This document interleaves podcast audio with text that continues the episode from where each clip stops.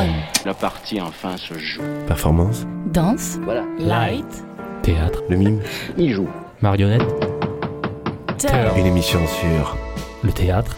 et La danse. Le mouvement, et De l'art vivant. allumer la lumière. J'adore le Ce théâtre. sont des Il marionnettes. a inventé le masque. Au lieu de raconter, il s'est mis à jouer. Turn. Light. On. Turn the light on.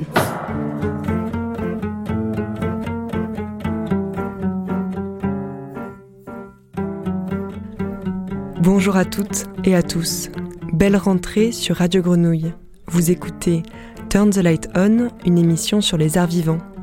Des arts bousculés et empêchés l'année passée, mais les artistes n'ont pas arrêté de créer et Radio Grenouille de les inviter. En janvier dernier, nous avions rencontré le metteur en scène François Cervantes pour parler de son spectacle en création, Le Cabaret des Absents, au théâtre du Gymnase. Il était venu dans les studios de la Grenouille accompagné de Dominique Bluzet, directeur des théâtres.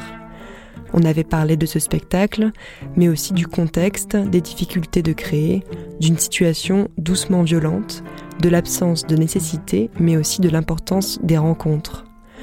Nous évoquions surtout le théâtre, comme projet et comme lieu, comme histoire et comme moyen de rencontre.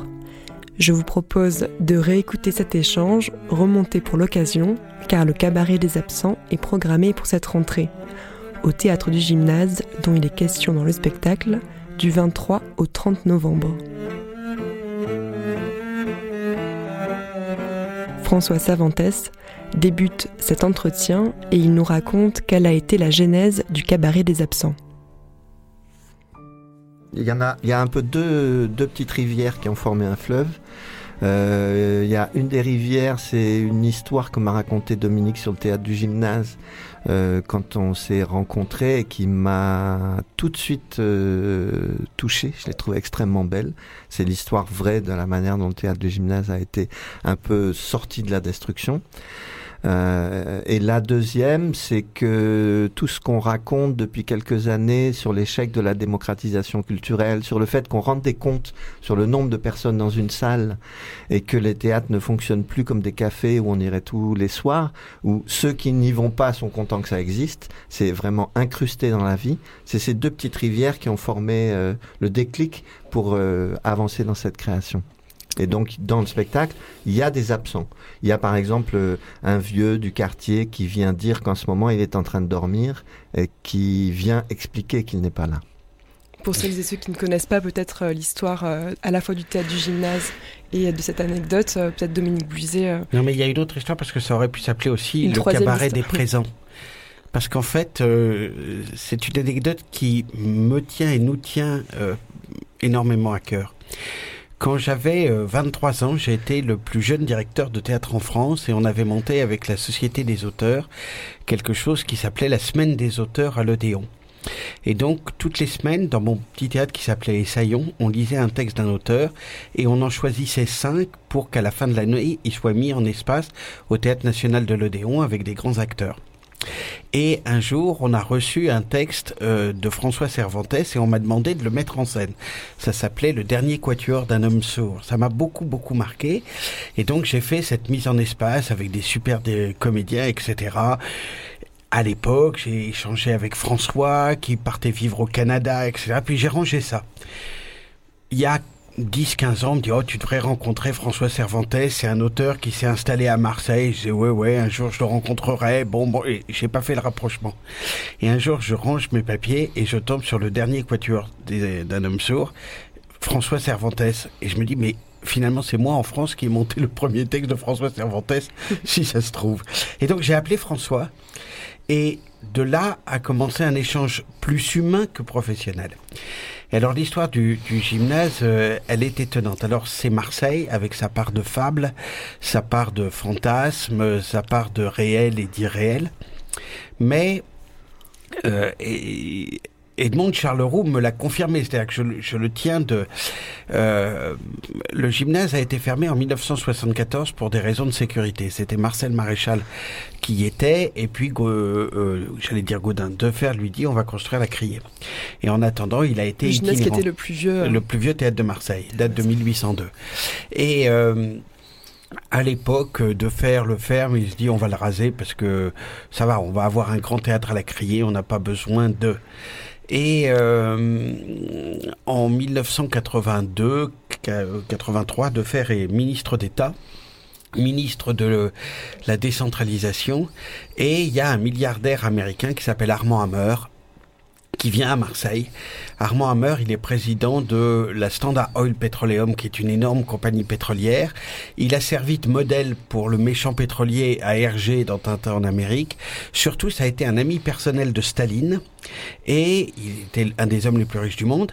Et pendant la guerre, il a initié les contrats d'échange euh, du blé contre des armes entre la Russie et, les États-Unis, qui ont permis à l'Union soviétique d'avoir des chars, des avions, etc., et qui ont permis aux États-Unis d'avoir du blé parce que tous les jeunes Américains et, se battaient. Et euh, il a joué les go-between entre euh, le monde communiste et, et, le monde capitaliste de façon étonnante. Il a gagné énormément d'argent et il vient à Marseille dans son Boeing privé. Euh, on sort la Cadillac du Boeing, etc. Il va voir Gaston Defer parce qu'il vient signer un contrat pour le port de Fos-sur-Mer pour euh, le, les histoires de pétrole. Et euh, à la fin de la signature euh, du, contrat, il y a les journalistes, tous les, les happy few marseillais, et puis il se tourne vers, vers Defer et lui dit, je crois que vous avez à Marseille un théâtre qui s'appelle le Gymnase. Alors tout le monde regarde ce monsieur qui avait 75 ans, 80 ans, euh, le gymnase, comment est-ce qu'il connaît Marseille, comment est-ce qu'il connaît ce théâtre. Alors de faire très embêté, lui dit, bah écoutez, si vous voulez, on a la criée là qui est toute neuve, je vais vous faire visiter si vous voulez visiter un théâtre. Non, non, je voudrais voir le gymnase. Alors on essaye de savoir pourquoi ce vieux monsieur veut voir le gymnase, mais il veut pas répondre. Et euh, donc ils sont très embêtés parce que le théâtre est fermé. Euh, déjà, on ne sait pas où sont les clés. Euh, donc, euh, de faire envoi chercher les clés, ça prend une demi-heure, trois quarts d'heure. Puis, il y a un cortège de R25 et la Cadillac qui remonte la Canebière, qui arrive devant la rue du Théâtre Français, qui est pourrie à l'époque. Il y a de la prostitution, du trafic de drogue. La rue sert de... Il y a des épaves de voitures. C'est l'époque vraiment très sombre du centre-ville, les années 80. Et euh, on arrive devant, il y a toutes les voitures, on n'oublie pas, ah, on ne sait pas où vous trouvez la lumière. Alors il faut trouver quelqu'un qui sait comment allumer la lumière. ils vont mettre une demi-heure à trouver un vieux régisseur qui s'appelait Gus, qui avait été régisseur du théâtre de l'Odéon à Marseille et du théâtre du gymnase, qui arrive en maugréant, euh, comme ça, euh, qui finit par trouver un truc pour mettre de la lumière, et là il rentre, et tout est dévasté. Le toit s'est effondré, il n'y a plus de fauteuil, ça a été squatté, c'est une horreur. Et alors Edmond Charleroi finit par lui dire, mais euh, excusez-moi, mais Armand, pourquoi voulez-vous voir ce théâtre? Alors il dit, voilà, mes parents étaient des juifs russes qui ont quitté euh, la Russie en 1905 après la première révolution. Ils ont traversé la Russie à pied, ils sont arrivés au port d'Odessa. Ils ont attendu six mois pour trouver un bateau qui partait en Amérique. Et là, ils ont trouvé un vieux bateau et chaque fois qu'ils allaient dans un port, on les foutait à la porte parce que c'était des pauvres juifs russes. Voilà. Et le seul port qui veut bien d'eux, c'est Marseille.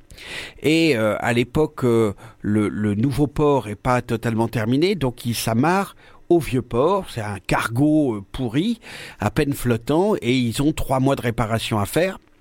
Et bah, les, les, les, gens qui sont à bord, ils, ils ont pas de sous, ils ont pas. Les Marseillais viennent leur apporter à bouffer, etc., etc. Et puis ils racontent qu'un jour, euh, il y a une grande avenue en face du port. Euh, il dit, on m'a dit que ça s'appelait la Canebière maintenant, parce qu'à l'époque ça ne s'appelait pas la Canebière. C'est la Canebière, c'est 1935 le nom. Avant c'était trois morceaux. Vous allez euh, euh, Léon Gambetta, la Canebière, puis un autre morceau. Et euh, il dit mes parents remontent et puis ils sont dans une église en face. Alors on comprend que c'est les réformés. Puis il se met à pleuvoir. Alors ils veulent redescendre vers le bateau, mais il pleut, il fait froid.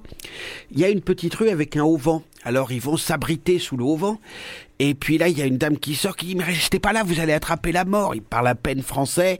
Euh, ils, ils, rentrent et puis ils comprennent que c'est un théâtre. Ils n'ont jamais été au théâtre de, de leur vie. Et euh, il, euh, la dame les fait rentrer dans la salle c'est un, un, dimanche après-midi, et ils voient un spectacle qu'ils comprennent après, mais ils ont gardé le programme. Ça s'appelait La Dame aux Camélias. Ils rentrent sur le bateau, ils font l'amour, ils me conçoivent, et c'est pour ça que je m'appelle Armand, parce que c'est le nom du personnage principal dans La Dame aux Camélias. Alors tout le monde est étonné par cette histoire et dit je m'appelle Armand pour ça, alors je vous donne 2 millions de dollars pour reconstruire le, le théâtre. Alors là, Defer, pris d'une envolée lyrique, dit ben, on va remonter la Dame aux Camélias pour vous trois ans après, les travaux sont faits, on monte la pièce le soir de la première. Euh, Armand Hammer est là et il y a un grand direct à la télé après la pièce, etc., etc. Et on dit à Armand Hammer euh, alors Monsieur Armand, hein, Monsieur Hammer, euh, qu'est-ce que vous avez pensé de la Dame aux camélias? Et il n'a eu qu'une seule phrase qui a été je me demande comment on peut avoir envie de faire l'amour après avoir vu une pièce pareille. Et voilà, mais le gymnase a été sauvé par ça et il s'appelle Théâtre du gymnase Armand Hammer à cause de ça. Alors certains vous diront que c'est Edmond Charleroux qui a été tapé Armand Hammer, euh, etc. Mais toujours est-il que cet homme, avec son histoire, parce qu'il s'appelait vraiment Armand pour ça. Euh, il y a une fondation à Los Angeles qui porte son nom, qui est une fondation d'art contemporain. Quand il est mort, Armand Hammer, ça a fait la première page de tous les journaux marseillais, à une époque où il y avait quatre quotidiens à Marseille, et, et ça a été vraiment un événement, et il a marqué euh, à sa manière la, la vie culturelle. Et j'ai raconté cette histoire à François parce qu'elle symbolisait pour moi comme le fait de retrouver ce texte, euh, elle symbolisait pour moi le fait que il y a toujours une possibilité de de renaissance d'une sensation artistique, d'une rencontre artistique. Quand il disait c'est terrible pour les 18-25 ans, ils peuvent pas se rencontrer. Eh ben, ces deux événements ont prouvé aussi que la vie était parfois pleine de surprises et des choses pouvaient recommencer. C'est une belle histoire. François Cervantes, qu'est-ce qui vous a particulièrement plu et ému pour être euh, un peu le point de départ peut-être? Enfin, vous disiez une des, euh, des rivières qui menait à votre spectacle. Bah, ce qui me plaît, c'est que c'est une histoire euh, intime qui arrive dans le domaine public, que ça sacralise euh, des événements intimes de la vie. Dans le CV d'Armand Hammer, qui est effectivement une très grande fondation d'art contemporain, l'histoire du théâtre du gymnase est très peu citée. C'est un personnage très ambigu qui a euh, euh, été en finale de la nomination pour le prix Nobel avec le Dalai Lama, euh, qui était presque un agent double, euh, qui a gagné de l'argent de manière très équivoque et un homme surpuissant. Euh, cet événement du théâtre du gymnase est intime, relié à ses parents et qui est connu parce que sa mère tenait un journal très précis des événements de sa vie. Et c'est ce qui me touche énormément. Euh, pour les juifs, on dit que le, lieu est un des noms de Dieu dans la religion hébraïque. Et je trouve cette histoire du théâtre du gymnase, c'est une sorte de bénédiction. Et après, euh, nous, sur le plateau, on fait revenir euh, l'ouvreuse qui les a fait rentrer. Et on fait dire à la mère d'Armand Hammer, tout ça c'est une fiction, et on nomme pas Armand Hammer, que ce qu'elle a fait, c'est une petite bonté. C'est Lévinas qui appelle ça, qui dit les petites bontés... Euh, euh, la petite bonté ne peut rien contre le mal, mais le mal ne peut rien contre la petite bonté. C'est l'acte d'une personne pour une autre et personne n'en saura jamais rien. Quel lien vous entretenez avec le théâtre du gymnase?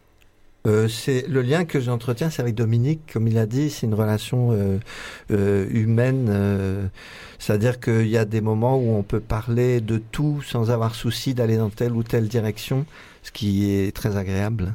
Et avec le théâtre du gymnase, c'est le, le lieu où on est en train de travailler. Mm. Voilà. Ce qui est difficile, enfin, ce que j'ai voulu quand je suis arrivé à Marseille, j'étais un acteur qui jouait beaucoup. Je venais de tourner un film, on me disait que j'allais avoir un César. J'étais un bon acteur, mais pas un grand acteur. Je n'étais pas un très bon metteur en scène. Euh, C'est dur de trouver sa juste place dans la vie. Et donc, j'ai fait le choix de dire que le gymnase, c'était un théâtre pour les autres artistes, pas pour moi. Je voyais à Marseille tous les gens qui s'appropriaient leurs outils et, et ça me semblait euh, contre-productif pour le théâtre et humainement désastreux.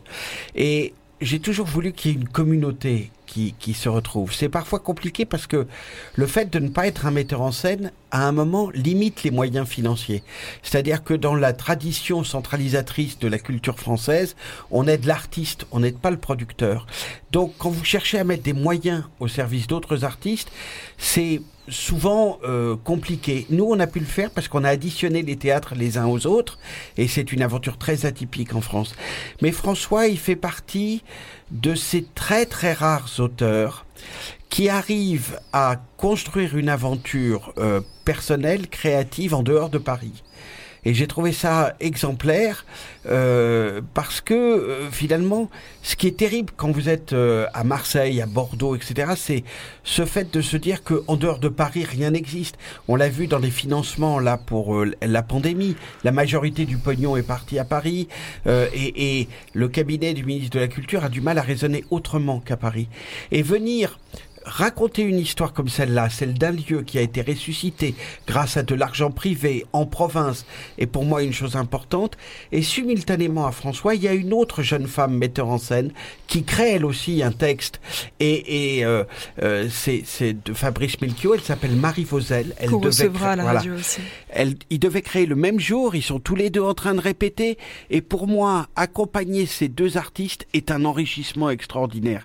Je n'ai jamais regretté d'avoir arrêté de jouer, euh, même si parfois euh, la nuit je fais le rêve que je monte sur scène Mm. ou quoi que ce soit, mais je n'ai jamais regretté parce que je me suis tellement enrichi du de l'art des autres. Et euh, quand je je je suis venu un jour euh, à la première euh, rencontre avec les acteurs de François qu'on a parlé pendant deux heures que je racontais ma propre histoire mon truc et que je les voyais comme ça me questionner sur ce qu'elle est je me disais mais quelle chance j'ai d'être à, à cet endroit là et, et je crois que avoir cette ruche de metteur en scène, d'auteur, et avoir un homme comme François euh, qui est capable euh, à la fois de porter un texte euh, fait euh, dans des prisons, à la fois de, de raconter un récit qui, qui colle à la peau de Marseille, à la fois avoir écrit, parce que le dernier quatuor d'un homme sourd, c'est une œuvre formidable sur la musique classique, qui, qui en plus nous enseigne, je trouve, c'est qui est très rare, elle nous enseigne quelque chose sur un autre art qui est qui est celui de la musique. Moi, je rêve que ce texte soit un jour remonté parce que je le trouvais vraiment exemplaire. Et donc, euh, à chaque fois que j'ai, et puis. Il faut dire qu'il y a aussi dans la vie de, de François, dans sa périphérie, une femme formidable qui est un des plus grands clowns français qu'on a accueilli pendant près de trois semaines euh, il y a deux ans au Bernardine, qui est une une actrice, une une une femme hors du commun parce que pour être clown, il, il faut pas être un acteur. Pour être clown, il faut accepter un, un déshabillage intérieur beaucoup plus beaucoup plus fort. Euh, c'est un travail que j'avais abordé au conservatoire et qui est très très particulier le clown. Et, et elle, elle est euh, exceptionnelle. Donc toutes les raisons me poussent à dire qu'ils sont pour nous, pour l'équipe du théâtre, que ce soit l'administration, les techniciens, etc., une merveilleuse aventure. François, j'imagine que c'est un peu difficile de répondre à, à cet éloge. Bah, c'est agréable. hein. Oui, j'imagine aussi. Bon, il est beaucoup plus beau que moi, alors je suis obligé de dire des choses gentilles, parce que là, vous ne voyez pas la radio, mais euh, c'est un cador. C'est là, vous avez pour le même prix, vous avez saucisse et saucisson. Hein. François, qui sont les, les, les absents du cabaret des absents? Parce qu'on a parlé donc du théâtre, c'est l'histoire d'un théâtre dans, dans, dans un temps donné, euh, dans une époque donnée, et vous faites, vous parlez quand même des absents, euh, notamment. Alors là, je me disais, c'est marrant quand même de parler des absents euh, en ce moment, mais euh, qui sont les absents du cabaret des absents C'est tous les gens qui passent pas la porte du théâtre, Mm. mais on voit pendant le, le spectacle euh, l'interpénétration entre le théâtre et la ville dans laquelle euh, le, le théâtre est implanté. Donc euh, on voit des gens s'approcher du théâtre, on voit des gens y entrer, on voit des gens découvrir le spectacle, on voit des artistes sortir et rentrer dans la rue. Y a un moment donné, euh, on dit, euh, on se demande comment les étourneaux arrivent à faire ces grands nuages magnifiques dans le ciel. Est-ce qu'ils ont une science particulière? Et maintenant, on sait que non, en fait. Ils y arrivent parce que chaque étourneau fait attention à ses six voisins de vol les plus proches. Et dit, ben, on pourrait faire la même chose si on faisait attention à nos six personnes les plus proches autour de nous. Là, c'est euh, le spectacle ne parle que de ces relations-là et de ce qui, d'une nouvelle culture qui est en train de naître dans les grandes villes. Parce que dans les grandes villes, euh, c'est ce qu'on dit à un moment donné, on trouve des Chinois sans Chine, des marins sans bateau, des amoureux sans amour, des penseurs sans pensée. Et je crois que dans les villes, il s'invente une culture. Moi, le premier choc que j'ai eu, c'était à New York, il y a assez longtemps, où j'ai vu dans le bus une grosse maman noire en robe de chambre, euh, tout à côté d'un homme en costume qui partait euh, sur la place financière, tout ça dans un calme. Je trouvais ça merveilleux. Les chocs suivants, ça a été à Belleville, à Paris. Et je trouve que ce métissage est arrivé à un tel degré qu'on est en train d'inventer euh, un nouvel homme et une nouvelle culture. Et c'est dans les, grandes villes que ça arrive. Et je trouve que les théâtres, entre autres, sont des centrifugeuses pour ça. Et que il est demandé au théâtre actuellement de peut-être euh, raconter, écrire, comprendre ce qui est en train d'arriver. Parce que pour l'instant, euh, c'est ce que disait Peter Hanke il y a déjà quelques années, sur, euh, je sais plus, dans une grande gare, à Vienne, je crois. euh, il y a des centaines de personnages, mais il n'y a pas d'histoire. Et c'est ce que je ressens beaucoup dans les grandes villes. C'est une des raisons pour lesquelles j'adore Marseille, qui est un lieu de métissage euh, énorme et très ancien. Et c'est pour les, raisons pour lesquelles je trouve que Marseille est un, lieu fondamentalement de théâtre. Est-ce que vous pensez que le théâtre peut permettre cette, euh, cette mixité sociale aussi que vous décrivez? Bah, on rêve toujours de, de que les gens rentrent dans un théâtre sans se demander quoi porter, comment s'habiller, quelle relation avoir avec les autres, d'avoir l'impression de rentrer de manière anonyme et d'avoir le plaisir de passer une soirée avec des inconnus et de sentir que le il y a y a l'intimité et en dessous il y a l'intime qui est la poésie et qu'il y a des relations qui sont des relations intimes entre des inconnus et qui sont en dessous de l'intimité. C'est bien pour ça qu'on se méfie des théâtres, qu'on se méfie des acteurs, qu'on a une telle réticence. C'est que quelqu'un qui a des relations codifiées avec la famille, avec les proches, qui d'un coup ouvre un, livre de, de poèmes ou un livre qui le bouleverse, c'est bien qu'il y a toujours un passage secret en dessous qui nous relie les uns aux autres. Je, je crois beaucoup à ça. Je dirais juste que de là où je suis, j'ai eu une observation sur la codification du spectateur. Quand je suis arrivé au gymnase, euh, il y avait un problème, c'est qu'il n'y avait pas de vestiaire. C'était une époque où les gens s'habillaient pour aller au théâtre. Et notamment, euh, les femmes mettaient euh, leur manteau de fourrure, etc., etc. Et le fait de ne pas avoir de vestiaire, c'était parfois compliqué. Et ma génération rigolait toujours de ces gros bourges euh, euh, qui n'y comprennent rien, voilà, avec leur manteau de fourrure et leurs chaussures vernies. On trouvait ça tellement con, etc. Aujourd'hui, on a des gens qui arrivent, ils n'ont plus leur manteau de fourrure, ils ont leur téléphone.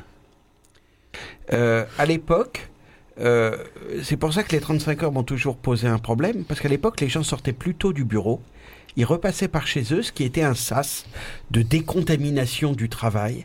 Ils s'habillaient et donc dans leur tête, ils se préparaient. Comme l'acteur enfile son costume, le spectateur enfilait le sien et il arrivait dans la salle avec une prédisposition à l'écoute totalement différente. Aujourd'hui, euh, je peux vous raconter l'histoire d'un couple qui arrive euh, au théâtre. Vous avez une femme qui arrive, euh, on joue à 8 heures, qui à 8 heures moins 20 euh, est là sur les marches, qui attend son mari, et puis à 8 heures moins le quart, il est toujours pas là, à 8 heures moins 10, il est toujours pas là, elle essaye de l'appeler, vous la voyez qui sort son téléphone, qui appelle 5 fois, 10 fois, où est-ce qu'il est ce connard, etc. Et puis elle vient vous voir à 8 heures moins 5, elle dit mon mari est encore en retard comme d'habitude, est-ce que vous pouvez garder sa place? Oui, oui, allez-y. Et puis euh, à 8h moins 2, vous voyez un mec qui arrive tout rouge, essoufflé en courant. Il dit Oh, calme, calme, calme, on, on va pas commencer sans vous. Et puis là, il dit Excusez-moi, j'ai eu du mal à me garer. Et là arrive la question Combien de temps ça dure? Et là arrive mon moment de jouissance. Euh, Trois heures, monsieur, sans entracte. Et là, je vois le type, il se décompose. Plus personne n'a l'habitude de passer trois heures. Alors je lui dis, ben non, c'est pour rire, vous inquiétez pas, ça dure une heure dix. Alors là, il est soulagé, puis vous le voyez, à la fin, il sur l'escalier, il se tient un peu les coudes, parce que comme il a ronflé, sa femme lui a donné des coups de coude. Mais on a des gens qui viennent, ils viennent, ils viennent plus pour écouter quelque chose. C'est à nous d'aller les chercher. Dans ce qui est dit entre l'intimité et l'intime, ce qui est aujourd'hui compliqué, c'est que cette prédisposition, existait chez les spectateurs jusqu'à une certaine époque. C'est-à-dire que les gens venaient pour ça.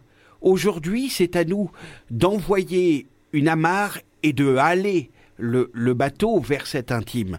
Et que ça demande pour les artistes euh, un effort euh, beaucoup plus grand. Et puis, je crois que la pandémie va devoir nous faire bouger. Parce qu'on ne peut pas sortir de ça comme si rien ne s'était passé. Avant, on disait il faut que les gens aillent au théâtre. C'est vrai, sauf que ça voulait dire il faut qu'ils aillent dans le bâtiment.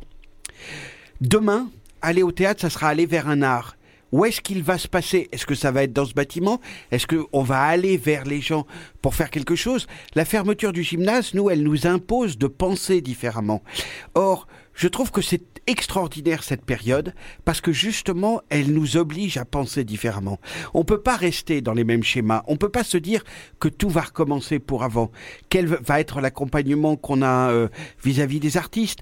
Hier, je lisais un article sur Nicole Garcia et son fils.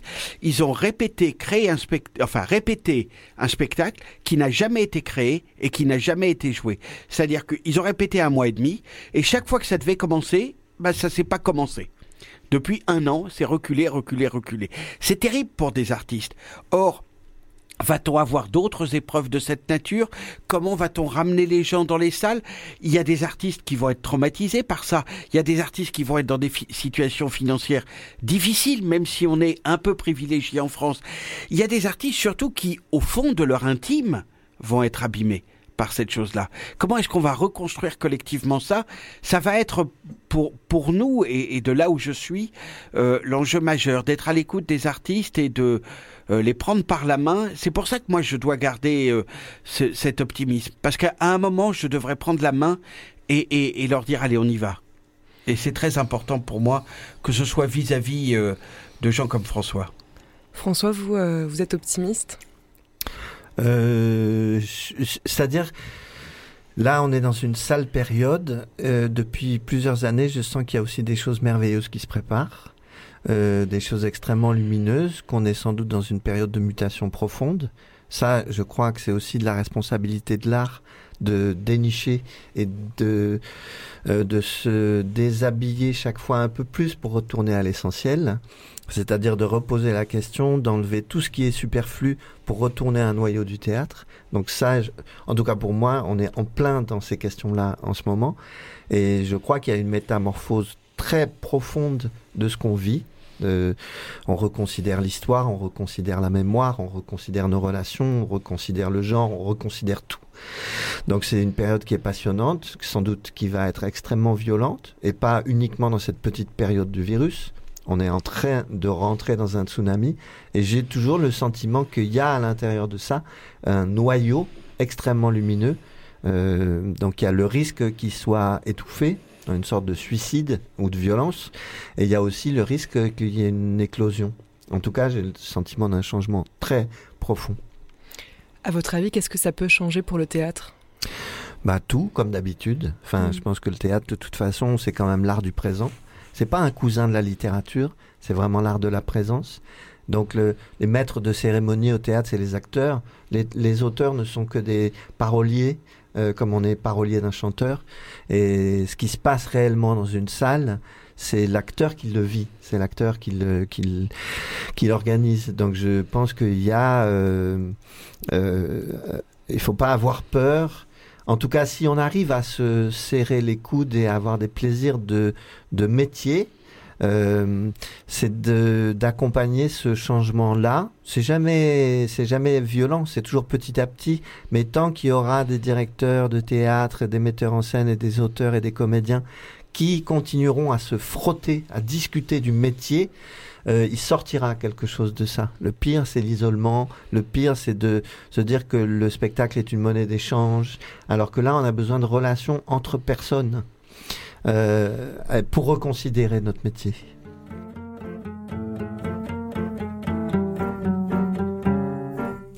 Merci à François Savantes, metteur en scène, et à Dominique Bluzet, directeur des théâtres.